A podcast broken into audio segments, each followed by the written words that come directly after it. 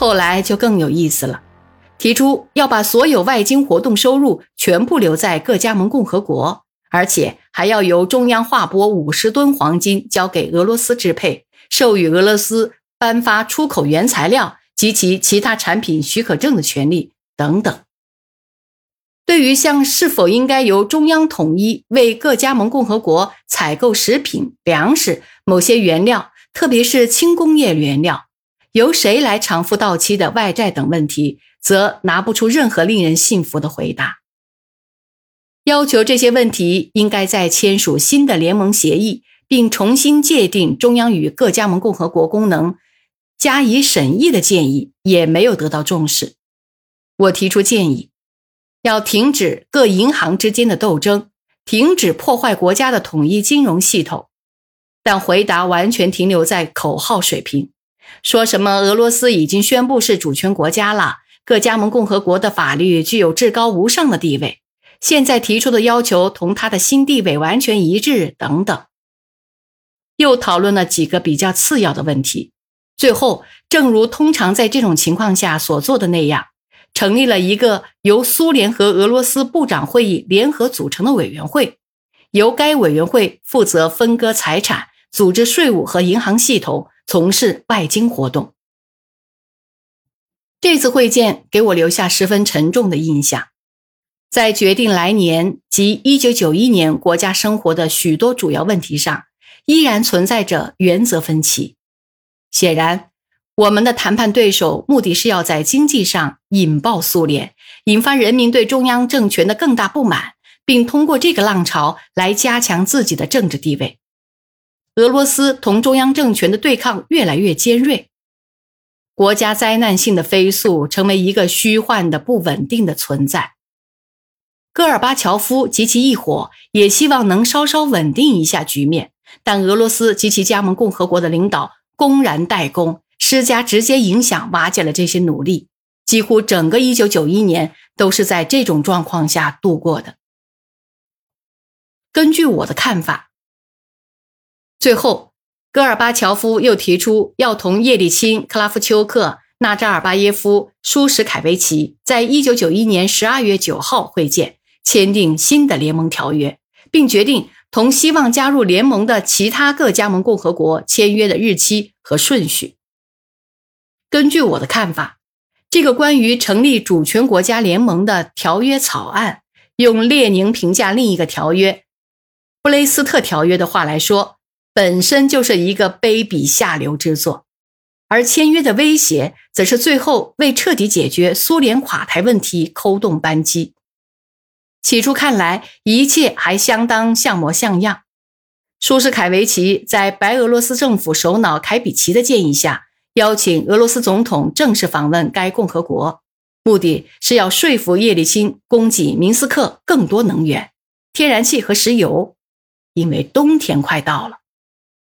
根据戈尔巴乔夫回忆，他在叶利钦临行之前同后者有过一次谈话。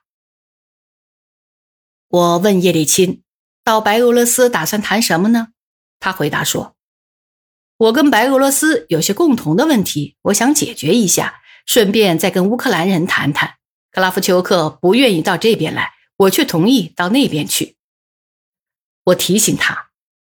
我们不是星期一要见面吗？把克拉夫丘克请过来就是了。可叶利钦回答说，想跟白俄罗斯人谈谈，听听克拉夫丘克说什么。于是我说，那好。鲍里斯·尼古拉耶维奇，咱们先说好，到白俄罗斯，您谈的东西可不能超越联盟条约的范围啊。叶利钦回答说：“克拉夫丘克可不一定会同意这个条约，他现在可是独立的。那您可以建议他成为一个非正式成员呐。”我这样说，那他也不一定会同意呀。那就让我们星期一在莫斯科决定一切好了。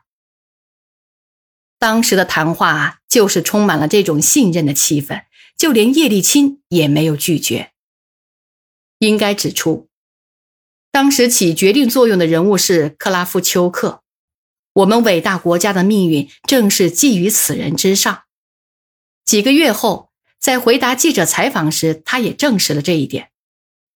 如果我说乌克兰将签署联盟条约，那叶利钦也会签。不过，在威斯库利，民族主义的气焰和虚荣的狂妄自大，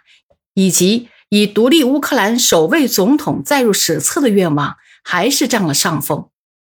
乌克兰总统和俄罗斯总统在破坏的意图方面一拍即合，对苏联的命运造成了致命的打击。别洛韦日森林的会见在严守秘密中进行，那里发生了许多事情，直到后来才公之于世。飞机载着一群苏俄的破坏分子，于十二月七号十七时四十分向明斯克飞去。到达维斯库利时已经是晚上了。克拉夫丘克已先期抵达，不等叶利钦到，就带着随从打猎去了。叶利钦到达后，举行了一次小宴，三位领导被别洛韦日的酒精搞得酒酣耳热之余，联袂出列。然后，阴谋家们向下属交代了任务，要在一夜之间搞出一个决定苏联命运的政治文件来。作为苏联政府首脑的我，可以说目睹了这些年代有意识消灭我国经济的事实。这帮家伙的首要目的就在于迫使人民生活水平下降，以求达到唆使人民起来对中央造反的目的。一切都遵循一个原则：搞得越糟越好，因为只有这样，这些家伙才能为自己铺设一条道路，通往梦寐以求的政权。从这三个国贼的声明中可以得出一个结论。似乎各共和国的最高管理机构和领导人只是在一旁袖手旁观，并没有参加任何破坏活动，而他们所宣称的共和国法律凌驾于全苏法律之上的说法，禁止把货物运出各加盟共和国的禁令，以及对物价进行的分别调整等等，完全被人们遗忘了。其实。正是各加盟共和国领导人的这样一些分裂主义的决定，才把统一的经济空间分割的七零八落。不管怎么说，过去的加盟共和国，对比方说讲俄语的人口的权利，就根本未予顾及。国家的外债问题也被忽略了，当时的外债大约有七百亿美元。叶利钦把这么个沉重的包袱加到了元气大伤的俄罗斯一个国家肩上。尽管借来的债款在使用时，所有的加盟共和国都沾了光。再说，关于克里米亚问题，若是对之视而不见，那要么是醉生梦死，要么就是脑子里缺了根弦儿。听听克拉夫丘克在苏联垮台八年之后，为了在别洛韦日。替乌克兰捍卫了克里米亚而获得奖励时，都说了些什么吧？他说：“坚持把克里米亚留在乌克兰手里并不难，因为叶利钦非常恨戈尔巴乔夫。为了把戈尔巴乔夫整垮，何止克里米亚，他简直可以把整个俄罗斯都拱手交出来。现在清楚了。”当乌克兰代表团启程去别洛韦日的时候，就已经胸有成竹。俄国人是不打算把塞瓦斯托波尔留在自己的版图内了，他们甚至都打算同意让克里米亚划归俄国了。不过，当叶利钦竟连提都没提起塞瓦斯波托尔和克里米亚这两个字眼时，你说他们该有多惊讶呀？至于这个问题，对俄罗斯和克里米亚的大多数居民会有多尖锐？现在和将来都是一个不言自明的问题。总之，在一个历经无数世纪而构成的国家，及其由各个政治经济关系和传统形成的特点趋向毁灭时，出现的问题真是无可胜数。这样，国家的覆灭终成事实。别洛韦日事件四天之后。一九九一年十二月十二号，苏联宪法监督委员会从文件合法性的角度，对三国元首解散苏联的声明做出了反应，指出，根据一九二二年的联盟条约，白俄罗斯、俄罗斯联邦、乌克兰都只是苏联创立国中的一份子，与其他成员国相比，并不具有任何特别的权利。从那时起，在苏联宪法中一直是各加盟共和国权力一律平等的原则在起作用，因此。白俄罗斯、俄罗斯联邦、乌克兰三国没有权利决定涉及所有加盟苏联的共和国的权利和利益的问题，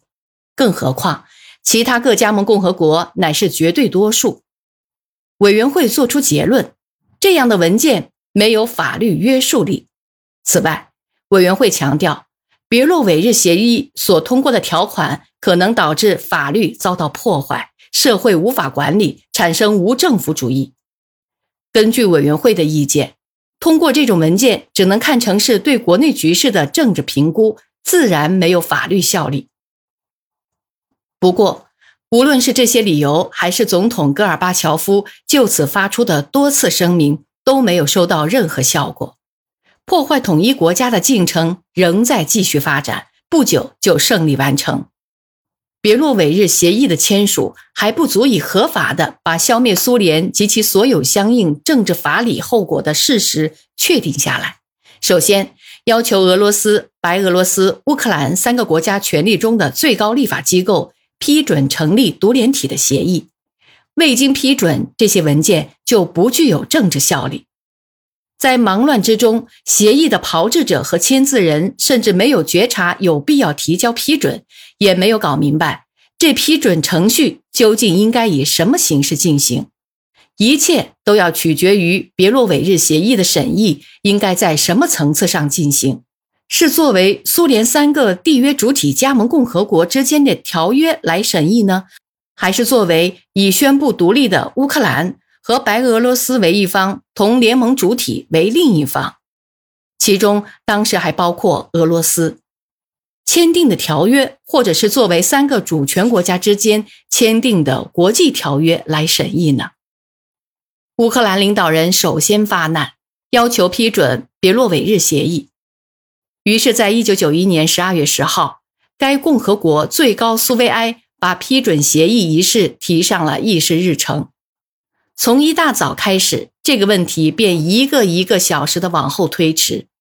因为各委员会的常任代表都就文本提出了大量意见，这些问题必须要同白俄罗斯和俄罗斯的领导人商议才行。直到议会的晚间会议上，克拉夫丘克才得以把问题都协调清楚。